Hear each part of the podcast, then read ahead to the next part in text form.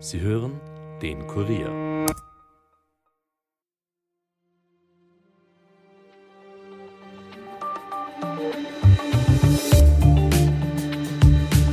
Mit über zwei Metern war der ehemalige Bundesminister für Bildung, Wissenschaft und Forschung Heinz Fassmann in der Politik buchstäblich der Größte.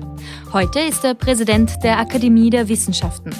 Kurier-Chefredakteurin Martina Salomon hat Heinz Fassmann unlängst zu einem Sommergespräch getroffen.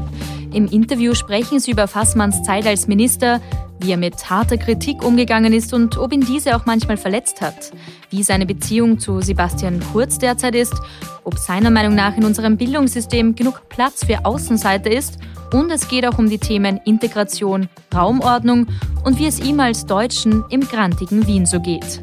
Mein Name ist Caroline Bartosch. Es ist Dienstag, der 15. Juli und ihr hört an diesem Feiertag eine Spezialfolge des Kurier Daily Podcasts. Viel Spaß!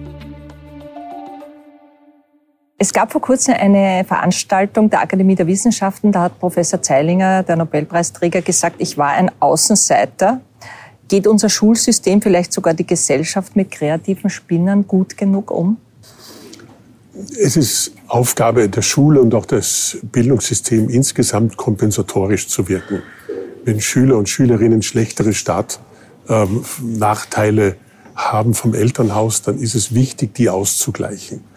Sprachförderung, Leseförderung, all diese Dinge sind wichtig. Ähm, auf der anderen Seite müssen wir natürlich auch darüber nachdenken, wie gehen wir mit den, mit den wirklichen Talenten in manchen Bereichen um. Und, und es hat den Anschein, dass bei den vielen aufholenden, kompensatorischen politischen Maßnahmen manchmal der Blick auf die Hochtalentierten verloren geht. Ähm, wir konzentrieren uns zu sehr auf die Schwächen und zu wenig auf die Stärken? Ähm, so kann man es vielleicht äh, formulieren. Ich glaube, das, das, das Helfen der Schwachen ist, bleibt eine wichtige Aufgabe, aber das äh, Stärken der Starken sollte vielleicht ein wenig mehr in den Fokus rücken. Und wie geht man mit Außenseitern, wie sich Professor Zeilinger selbst bezeichnet, er bezeichnet sich auch selbst als kreativer Spinner, der er war als Schüler. Äh, fallen die nicht, haben, laufen die nicht Gefahr, auch ein bisschen rauszufallen aus dem Schulsystem? Ähm, jein. Ähm, das ist natürlich eine gewisse Koketterie, die im Hintergrund mitschwingt. Denn alle talentierten, erfolgreichen sind in ihren Bereichen auch immer wieder ein bisschen Außenseiter. Das würde ich nicht zu hoch hängen. Ähm, was ich eher bei ihm sehr beachtlich finde, ist, dass er seinen, seinen Lebensweg, seine Idee von Wissenschaft mit großer Konsequenz durchsetzen konnte. Ist auch ein gutes Zeichen letztlich für die Universitäten und für unser Wissenssystem insgesamt. Aber diese Konsequenz, ähm, die ist, ist durchaus anzuerkennen. Jetzt haben Sie bei derselben Veranstaltung gesagt, wir sind nicht zufrieden, wenn Teile der Gesellschaft uns ablehnen. Gerade in der Pandemie hat sich ja gezeigt, dass wir eine Wissenschafts- und Technikfeindlichkeit haben grundsätzlich in der Bevölkerung. Wie kann man Wissenschaft wieder in die Mitte der Gesellschaft bringen? Wir leben letztlich von den öffentlichen Zuwendungen. Wir brauchen die öffentliche Hand, die uns finanziert. Wir sehen auf der anderen Seite auch die Verpflichtung unsererseits der Öffentlichkeit, ähm, uns zu öffnen, zu erklären, was wir machen. Das ist eine Verpflichtung, die wir eben mit der öffentlichen Finanzierung eingegangen sind. Daher muss es uns stören, wenn uns Teile der Bevölkerung mit Skepsis entgegentreten. Das heißt, Sie müssten eigentlich, muss man mehr PR für die Wissenschaft machen und die Forschung? Ähm, erklären, öffnen, aus dem Elfenbeinturm herausgehen. Ähm, Früher war man ja quasi ein guter Wissenschaftler, wenn man besonders kompliziert gesprochen hat und möglichst nicht mit Medien in Kontakt kam. Da hat ja, sich ein bisschen was geändert. da hat sagen. sich viel geändert. Ähm, ja, manchmal gibt es in der Wissenschaft selber noch die, die, die, die Attitüde und die Wahrnehmung, manche, die zu viele Interviews in, im Boulevard geben, sind, sind vielleicht keine richtigen Wissenschaftler. Mhm. Da hat sich etwas geändert. Ich glaube, diese Öffnung ist wichtig. Ähm, und vielleicht können wir ein paar Prozentpunkte auch wieder zurückgewinnen. Und da hilft natürlich ein Nobelpreisträger. Der Preis auf jeden Fall. Da hilft der Preis auf jeden Fall als, als Symbol, dass Spitzenforschung in Österreich möglich ist. Jetzt waren Sie Wissenschaftler, dann Politiker, jetzt ging es wieder zurück in die Wissenschaft. Äh, was sind eigentlich die stärksten Unterschiede zwischen diesen beiden Metiers? Ähm, extreme Unterschiede. Es sind ganz unterschiedliche Welten, die auch ganz unterschiedlich funktionieren.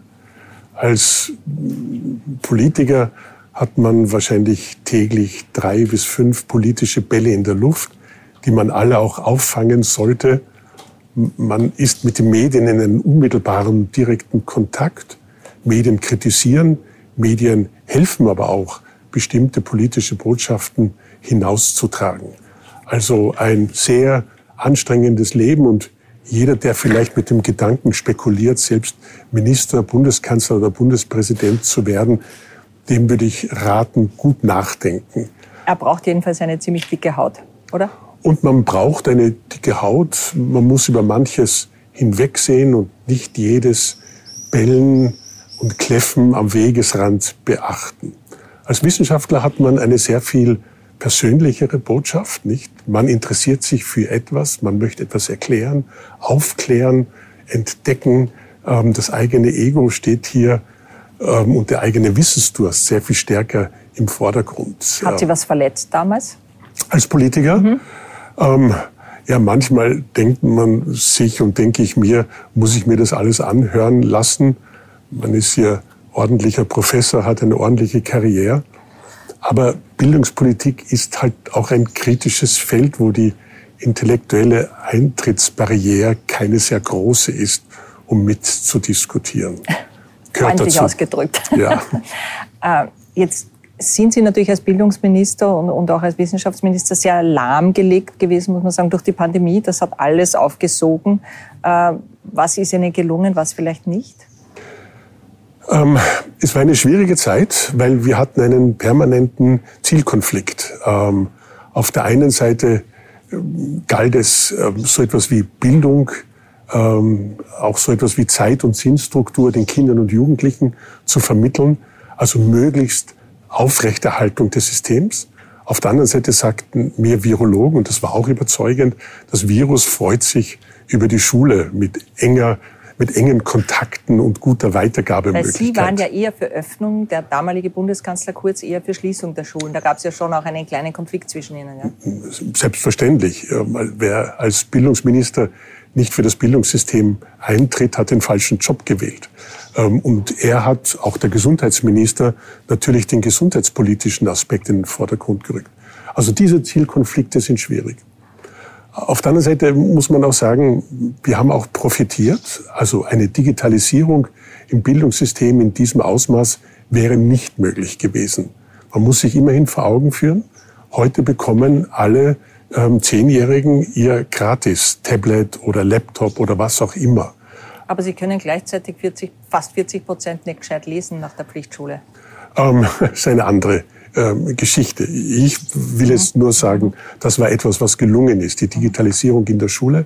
Und das aber war ein wirklicher Schritt vorwärts. Stimmt, aber wie bringt man quasi auch wieder die Grundfertigkeiten nach der Pflichtschule in die Absolventen hinein? Ja, jetzt sind wir wieder bei der Debatte ähm, am Anfang. Mhm. Nicht alle bringen eben vom Elternhaus schon die Fertigkeiten mit ähm, in die Volksschule gehend ähm, lesen, schreiben und rechnen zu können. Die meisten können das ja schon, bevor sie in die erste Klasse gehen. Äh, wie können wir hier kompensatorisch Aber wirken? ist der Leistungsgedanke ein bisschen abhanden gekommen?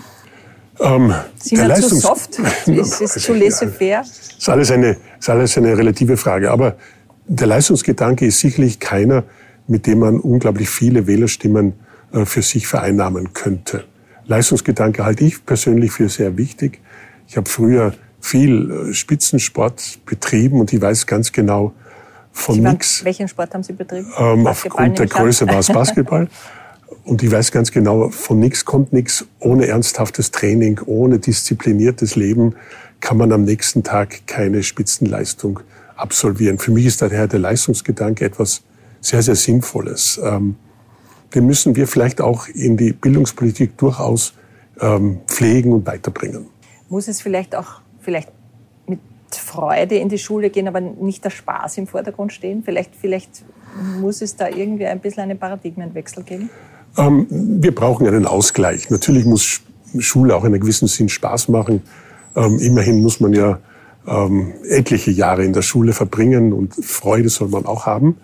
Aber man soll nicht vortäuschen, ähm, dass Schule immer nur Spaß und Freude bereitet. Manchmal ist es eben auch Pflichterfüllung und Disziplin. Jetzt sind Sie in einer Einrichtung, wo es eigentlich um Elite geht. Ist der Elite-Gedanke auch ein bisschen abhanden gekommen? Elite gilt ja fast schon als Schimpfwort in Österreich.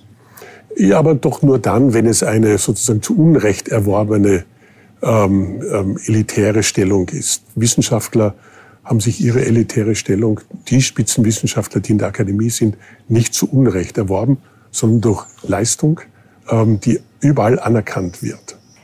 Jetzt waren Sie Berater von Sebastian Kurz, als, äh, als dieser Integrationsminister war, weil Sie ja auch äh, in Migrationsthemen geforscht haben.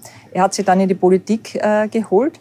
Später hat es ein bisschen gewirkt auf uns Journalisten, dass Sie enttäuscht von ihm waren. Wie beurteilen Sie ihn eigentlich jetzt rückblickend? Ähm, der Sebastian Kurz war ein politisches Talent, ein ähm, außergewöhnliches politisches Talent, gar keine Frage. Ähm, eine sehr angenehme Art und Weise der Kommunikation. Er konnte gut politische Sachverhalte auch einem größeren Publikum erklären.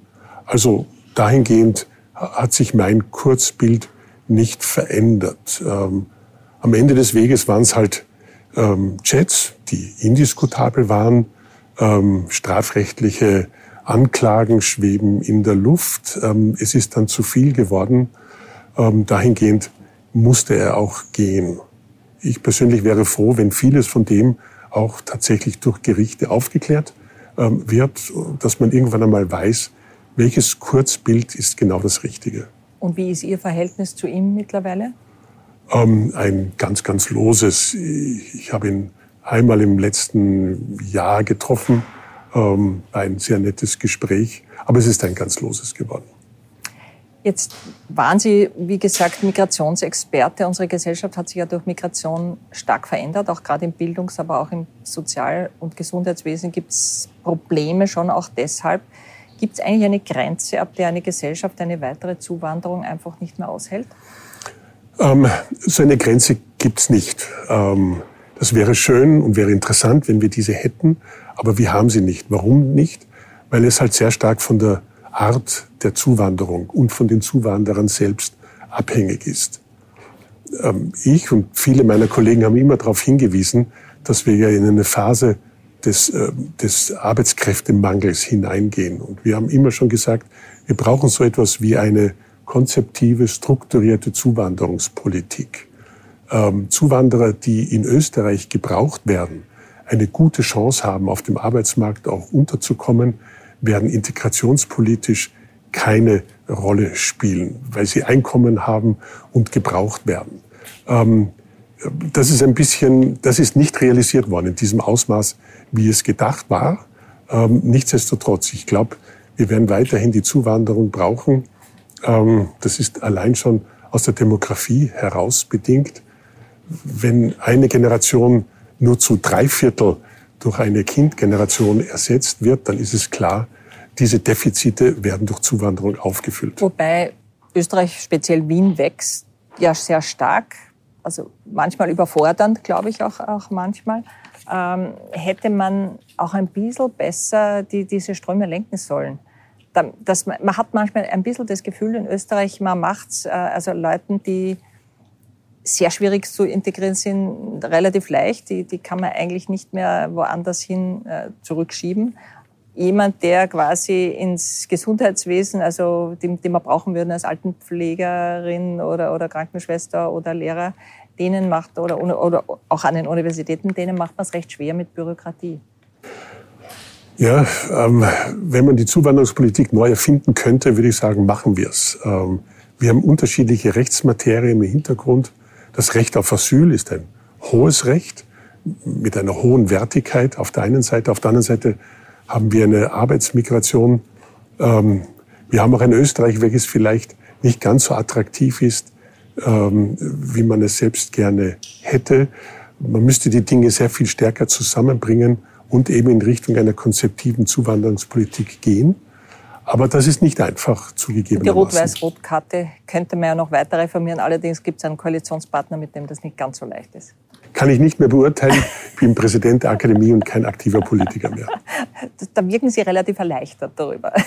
Ja, der Alltag ist auch leichter geworden, keine Frage.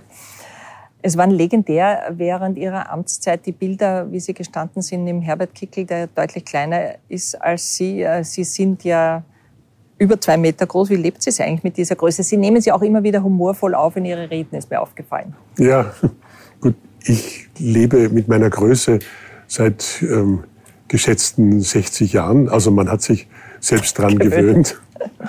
ähm, es hat manchmal den Vor- oder Nachteil, je nachdem. Äh, man hat einen hohen Wiedererkennungswert. Ähm, also mein Amt als Minister ist schon gut zwei Jahre eigentlich zurück und ich wäre immer noch als Minister oder ehemaliger Minister im Supermarkt angesprochen. Ähm, aber man muss mit dem, was man hat, umgehen und das, glaube ich, kann ich ganz gut. Also es ist halt schwierig, dann sich unsichtbar zu machen als ehemaliger Minister oder als amtierender Minister, wenn man so groß ist, oder? Ja, ja, ich sage ja, der Wiedererkennungswert ist hoch, ähm, aber das ist kein Problem. Ähm, Nochmal zurück an die, an die Universitäten. Man hat den Eindruck, dass die Universitäten in den letzten Jahrzehnten nach links gerückt sind und in der Folge auch die Schulen. Man hat auch manchmal das Gefühl, das Gendern ist wichtiger als der Inhalt und der so moralisch aufgeladene Ideologie wichtiger als der Diskurs. Wer eine falsche Meinung hat, der wird gecancelt. Die Frage ist schon, wo ist dieser akademische Diskurs geblieben, wo man auch Sachen sagen kann, die vielleicht jetzt nicht gerade völlig im Mainstream liegen? Ja, aber das, was Sie jetzt transportieren, ist ähm, mit Verlaub gesagt ähm, eine Sichtweise, die von außen kommt. Ähm, selbst die Universitäten sind extrem unterschiedlich. Besuchen Sie die Montan-Universität in Leoben, dann glauben Sie, in einer anderen Welt zu sein als vielleicht in der Universität Wien. Und auch in der Universität Wien muss man sagen, ja, was die ÖH sagt, gilt nicht auch für jeden Professor. Ja, aber es wurde zum Beispiel eine, ich weiß jetzt nicht auf welcher Universität, da hat jemand gesagt, es gibt nur zwei Geschlechter und die durfte dann nicht mehr auftreten. Ich weiß jetzt nicht, äh, wo, wo das genau war, aber ob es nicht vielleicht sogar an einer deutschen Universität war, aber, aber das, das wirkt so ein bisschen die neue, die neue Weltordnung an, an vielen Universitäten. Kann ich nicht beurteilen. Ähm, kann nur sagen, natürlich sind Universitäten ähm, Orte des gesellschaftspolitischen Diskurses. Da prallen manchmal auch ganz unterschiedliche ähm, politische Bilder aufeinander, Sichtweisen der Welt. Ähm, das ist aber auch die Aufgabe der Universität. Ich würde nicht generell sagen, alle Universitäten sind links geworden. Ähm, stimmt so nicht. Aber ist nicht trotzdem diese Wokeness und diese Cancel Culture, hat sich die nicht doch ein bisschen eingeschlichen überall? Nicht nur an die Universitäten, vielleicht sogar in die Medien? Möglicherweise, aber jetzt ersuche ich, denken Sie vielleicht zurück 100 Jahre, 200 Jahre. Ähm, wir sitzen hier im Innenhof ähm, des, der ehemaligen Jesuiten-Universität, Universität Wien. Wie war damals Cancel Culture und die Norm, was erlaubt ist und nicht, um vieles größer als heute? Gut, jetzt wird man zumindest nicht am Scheiterhaufen verbrannt, aber man wird an den Twitter-Pranger gestellt. Also ist irgendwie angenehmer, aber trotzdem nicht immer ganz, ganz, ich weiß nicht, ganz eine, eine, eine normale Gesprächskultur ist das auch nicht mehr. Ne? Aber wir ringen immer ähm, zwischen dem Herrschaftswissen auf der einen Seite und dem kritischen Wissen, welches das Herrschaftswissen in Frage stellen möchte auf der anderen Seite. Und das wird an den Universitäten als Orte ähm, des Diskurses ausgetragen. Gut so. Jetzt gibt es äh, die Meinung, dass durch künstliche Intelligenz natürlich nicht nur Wissenschaft, sondern Medien ähm, sehr fälschungsgefährdet sind in nächster Zeit. Es gibt überhaupt die Meinung, ähm, dass, dass einiges, was jetzt schon publiziert ist, auch nicht wahr ist oder, oder gefälschte Dinge sind. Wie, wie begegnet man denen, wenn, wenn solche Dinge noch schwieriger zu unterscheiden sind durch die KI in Zukunft? Mhm. Ist das ein Thema, womit sich die ja, Akademie beschäftigt? Das ist ein ernsthaftes Thema, womit sich die Wissenschaft auch selbst beschäftigt und beschäftigen muss, auch aus Eigeninteresse heraus. Ähm, ich bin vielleicht nicht ganz so pessimistisch wie andere, denn ich meine, dass es dann auch wieder Überprüfungssoftware geben wird, vielleicht und hoffentlich auf KI basiert, die dann anhand bestimmter Indikatoren feststellen wird können, dieses Foto ist höchstwahrscheinlich ein gefälschtes und dieser Text ist ein höchstwahrscheinlich abgeschriebener Text. Ähm, also Fortschritt kann auch wieder gelingen, wenn Wissenschaft und, wenn Wissenschaft und Forschung sich auf diese Gebiete auch einlassen. Das heißt, man braucht künstliche Intelligenz, um künstliche Intelligenz zu enttarnen vielleicht. So auch. sehe ich das, ja. Mhm. Jetzt sind Sie auch äh, ein Professor für Raumordnung. Wir sitzen natürlich jetzt in einem wunderbaren Ensemble. Das ist nicht immer so, dass solche Dinge so schön erhalten werden. Ist Raumordnung nicht ein bisschen stiefmütterlich behandelt in Österreich? Ja, da sprechen Sie mir aus der Seele. Ähm, Raumordnung ist extrem wichtig. Weil Raumordnung übersetzt den politischen Zielkonflikt in einer räumlichen Perspektive. Was darf wo sein? Was soll wo angeordnet werden? Ähm, da gibt es unterschiedliche Interessen, aber irgendwann muss es auch eine Instanz geben, die darüber entscheidet. Und das ist die, das ist die Raumordnung. Ja, aber politisch ist sie kaum verankert. Ich glaube, sie ist jetzt im Bundeskanzleramt verankert, aber es gibt keinen Minister, keinen Staatssekretär, der dafür zuständig ist und auch keine Stimme dafür. Naja, unsere Raumordnung ist im Wesentlichen Aufgabe der Gemeinden.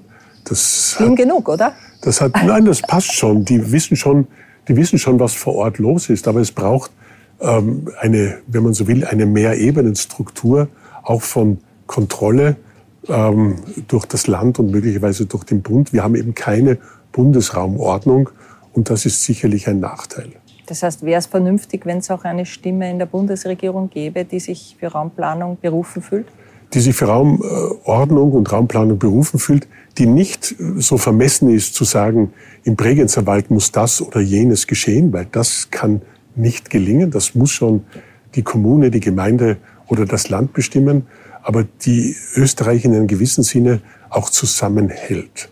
Also wenn es irgendwann mal zu einem neuen Bauplan kommt, dieser Republik, das würde ich empfehlen. Mhm. Äh, eine letzte Frage. Wir haben gesprochen von Twitter. Konsumieren Sie eigentlich soziale Medien? Muss man das als Wissenschaftler oder ist es sogar besser, sich darum überhaupt nicht zu kümmern? Ähm, WhatsApp benutze ich, um mit meinen Kindern und der Familie in Kontakt zu sein. Äh, manchmal schaue ich mir die Kom Kommentare äh, auf Zeitungsartikel an. Aber da weiß man schon ganz genau nach dem ersten Kommentar, wo es hingeht. Ähm, einem Politiker würde ich abraten vom zu häufigen Konsum. Das ist nicht gut für die eigene Seele. Eckheads findet man dort nicht wahrscheinlich auf Twitter, wo man sagt, der wäre eigentlich ein interessanter Forscher für uns. Der hat eine interessante Meinung. Nein, so machen wir das nicht. Ähm, wenn wir interessante Forscher suchen, dann suchen wir sie eigentlich über traditionelle Instrumente, interessante Publikationen, Preise, ähm, große Grants. Das sind unsere Indikatoren und nicht das Auftreten oder erwähnt werden in sozialen Medien. Das war ein Sommergespräch, das Kurier-Chefredakteurin Martina Salomon mit dem Präsidenten der Akademie der Wissenschaften und ehemaligen Bundesminister Heinz Fassmann geführt hat. Alles, was es an diesem Feiertag aus Österreich und aller Welt sonst so zu wissen gibt, findet ihr natürlich auf kurier.at. Damit war es für heute von uns. Mehr Podcasts gibt es unter www.kurier.at slash podcasts. Ton und Schnitt von Daniel Jamanik und Dominik Kanzian, produziert von Elias Nadmesnik. Mein Name ist Caroline Bartosch. Ich wünsche euch noch einen schönen Feiertag und hört doch auch morgen wieder rein. Bis bald.